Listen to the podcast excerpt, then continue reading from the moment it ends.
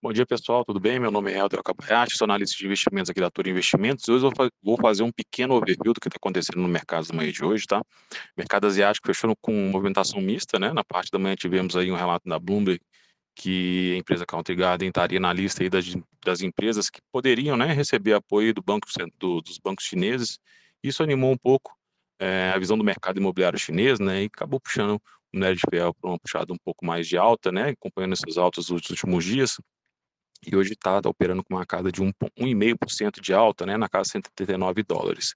É, olhando sobre bolsa lá, Xangai com queda de 0,79, Nikkei com alta de 0,29 e Hang no campo estável.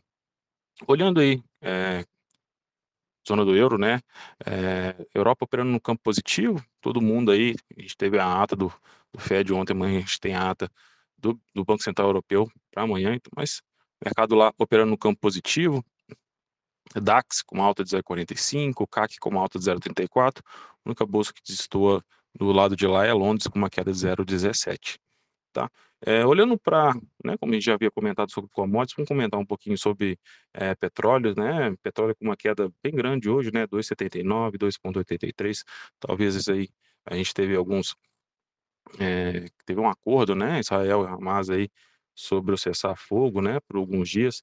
Isso pode estar trazendo um pouco mais é, de alívio para essas commodities.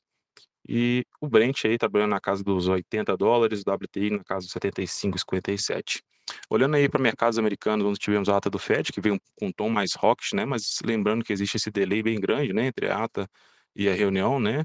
É, a gente tem, um, sei, acho que em torno de 15 dias aí de diferença entre a reunião e a divulgação da alta. Então, de certa forma, ela é um pouco defasada, né? Em relação aos últimos dados econômicos, veio com um tom é, bem restritivo, com uma alta um pouco maior. Tal. Então, existem esses delays que a gente teve dados econômicos aí que vieram bem melhor, né, que o mercado imaginava animou as bolsas nas últimas semanas. É, acredito que ela não tenha feito tanto preço e continua aí, continuando sobre dados nos Estados Unidos, né, onde a gente teve, acho que é a última empresa que tem uma maior relevância aí quando a gente vai falar de dados é, de resultado das empresas, né, a gente teve a NVIDIA, que teve um lucro extraordinário, né, de 1.259% maior. É uma receita de 206% maior também.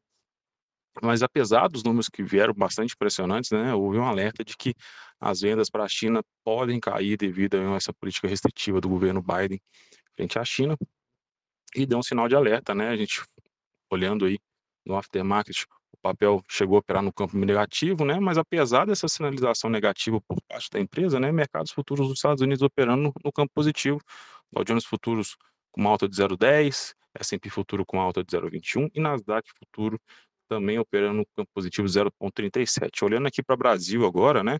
É, índice futuro com uma alta de 0,38, é, dólar futuro aí com uma queda de 0,10%, olhando aí também é, juros, tá? Juros, meus juros curtos, DIF 26 com uma queda de 1,06%, é, vencimento para janeiro, vencimento para janeiro de 31 também com uma queda de 0,82%, e vencimento para janeiro de 33 com uma queda de 0,90%.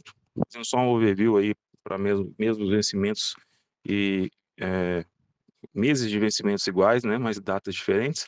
É, DXY, seguindo num, num atuado um pouco mais é, positivo, com uma alta de 0,10%, e olhando aí títulos de 10 anos nos Estados Unidos, operando com uma queda de 0,46%, é, na taxa de 4,37, né? Aparentemente aí mercados com DXY, DXY para baixo, né? Dólar enfraquecendo frente a outras moedas, é, juros americanos para baixo, juros brasileiros para baixo.